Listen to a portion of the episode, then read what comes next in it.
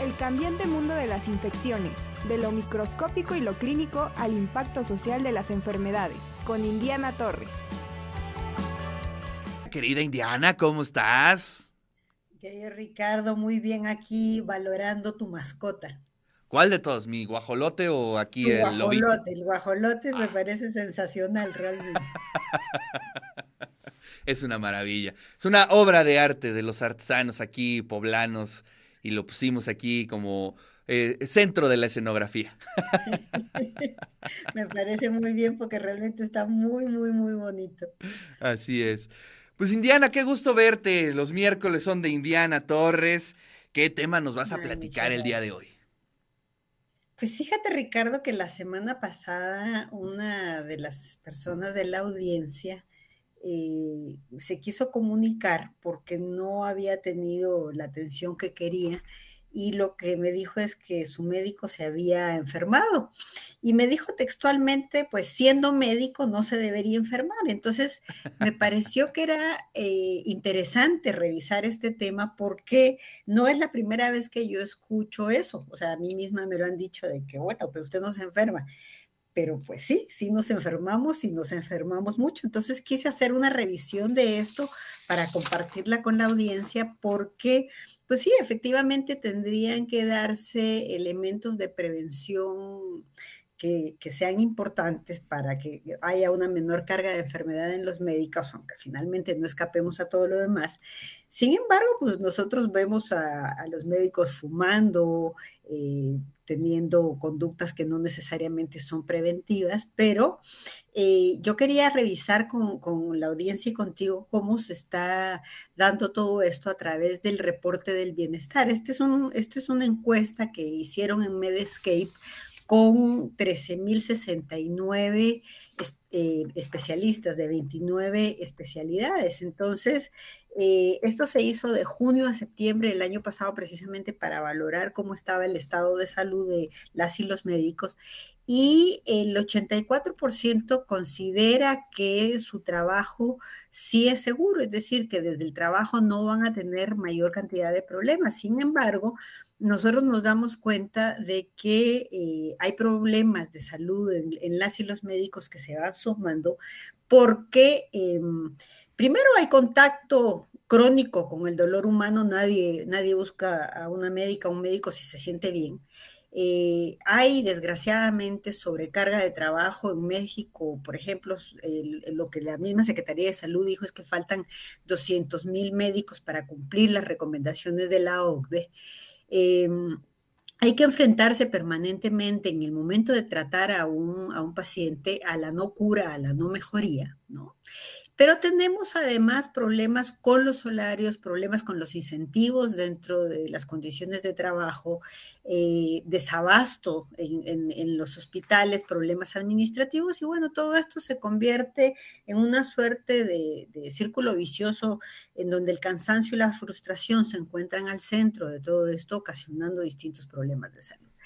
Entonces, eh, han habido distintas manifestaciones en relación a esto, dan poniéndole nombre y apellido a las y los médicos que se han enfermado, en, donde ha sobresalido sobre todo el agotamiento y la depresión. Entonces, vemos cómo eh, en términos totales el, el agotamiento está presente en un 37% de las y los médicos, la depresión en un 6%, si sumamos agotamiento y depresión, el 26% eh, y únicamente un 31% reporta que no tiene absolutamente nada, ni agotamiento ni depresión. Es decir, es, es, una cifra que a mí me parece preocupante.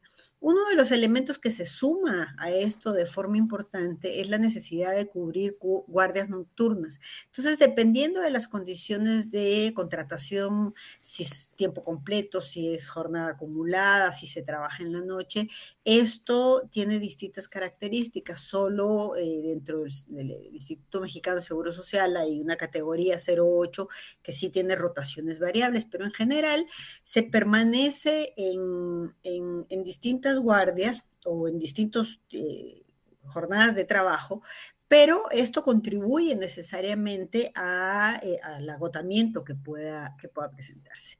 Ahora, si esto lo vemos en relación a la COVID, la situación realmente es preocupante. La Secretaría de Salud reportó hasta octubre del año pasado la, la, la existencia de 283 mil casos en médicas y, médicos y, perdón, en, personal de salud en términos generales. Y de esto, 4.517 defunciones confirmadas, que correspondería a 2.032 médicas y médicos muertos eh, por la COVID. Esta es una situación preocupante. Ya había habido un reporte de Amnistía Internacional como cuatro meses antes a esta publicación de la Secretaría de Salud, en donde señalaban que las defunciones acumuladas en el personal de salud en México eran realmente alarmantes, pero sobre todo la cantidad de médicas y médicos muertos por esto, porque del total eh, que se presentaron hasta esa, hasta esa fecha, en este momento no tengo el dato cuántos más puedan haberse sumado, aunque sabemos que los cuadros clínicos de COVID este año fueron mucho más leves, pues el 46% de, eh, de de, las y los afectados, eh, pues eran médicos, ¿verdad? Entonces, es, es una situación que a mí me pareció interesante ver porque, pues sí, sí, sí hay enfermedad dentro del, sector médico y la, capacidad de enfrentar esto, eh, pues está siendo distinto. Entonces, de acuerdo a este reporte de bienestar, eh, únicamente el 5% dedica suficiente tiempo a su propia salud y bienestar. Después los datos varían de si de forma regular o algunas veces es que eh, consideran tomar tiempo para su salud, aunque hay un 3% que dice que nunca toma tiempo, ¿no? Eh, pasa esto por el control de peso como una medición para ver el ejercicio que se hace, cómo se controla la comida y demás. Y eh, me pareció también preocupante el que reportara el 51% que durante el año 2021 había perdido peso, no de forma intencionada, lo que implica de alguna manera sobrecarga de trabajo, ¿verdad? Eh, a la hora de ver qué hacen las y los médicos para su felicidad y salud mental, fundamentalmente las respuestas se dirigen hacia tener tiempo con su familia o hacer hobbies y actividades presenteras. Pero aquí también, eh, igual que vimos que había un 3% que no tomaba vacaciones, hay un 4% que dice que no hace nada para su felicidad y salud mental. Las vacaciones que se toman, el 9% es menos de una semana y eh, pues el 40% es el que únicamente toma dos semanas, después esto va bajando. Creemos que ahora con la modificación que ya se dio de, las, de los periodos vacacionales, esto puede aumentar, pero que realmente es preocupante entre no hacer nada para la salud mental y por otro lado no tomar vacaciones por los datos que presentaba antes. Entonces, aquí... Eh, la, otra situación es presentarse a trabajar enfermo. Y lo que vemos es que preguntándole directamente a los médicos, usted que tan frecuentemente trabaja enfermo, vemos que hasta el 48% dice que algunas veces, 13% que a menudo trabaja enfermo.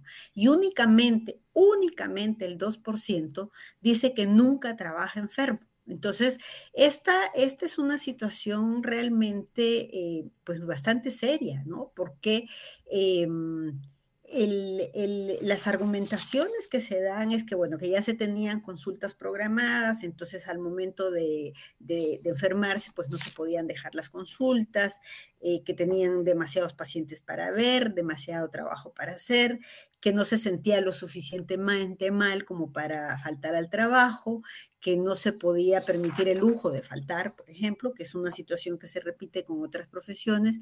Entonces, eh, sí me parece muy interesante los resultados de este reporte de bienestar, porque contestándole a, la, persona de la audiencia que nos, que nos eh, señaló esta situación, pues sí, sí, sí, nos enfermamos, nos enfermamos mucho y creo yo que es bastante preocupante la respuesta que se le está dando eh, a los problemas de salud dentro del mismo sector médico, en donde eh, tenemos que preocuparnos un poquito más por nuestra propia salud.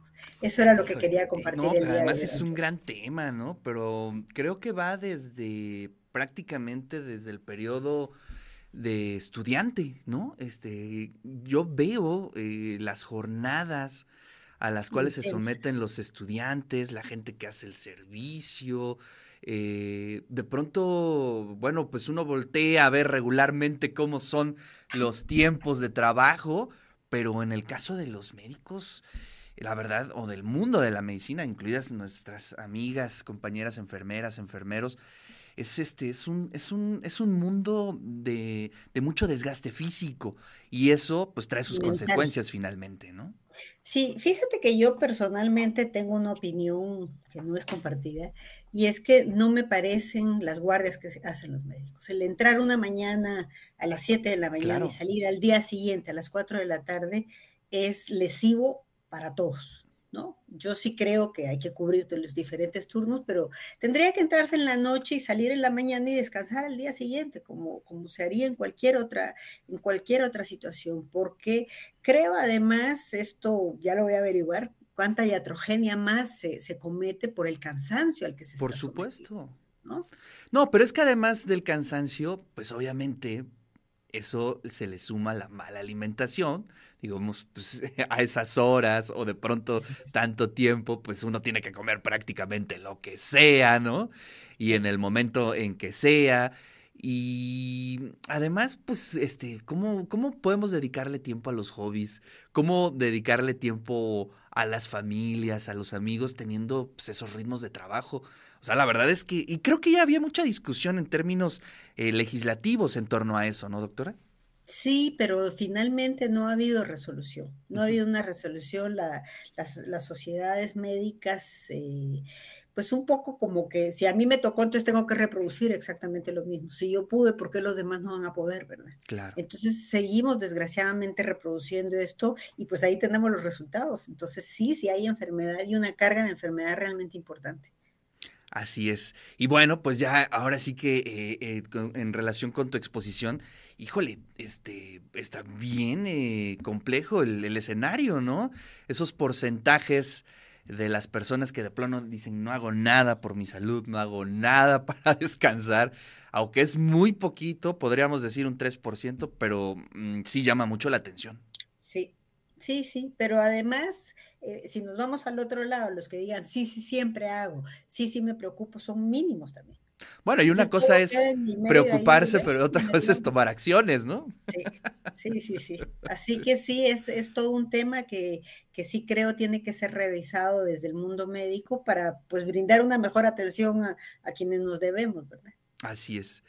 Pues excelente análisis, como siempre, Indiana. Muchísimas gracias.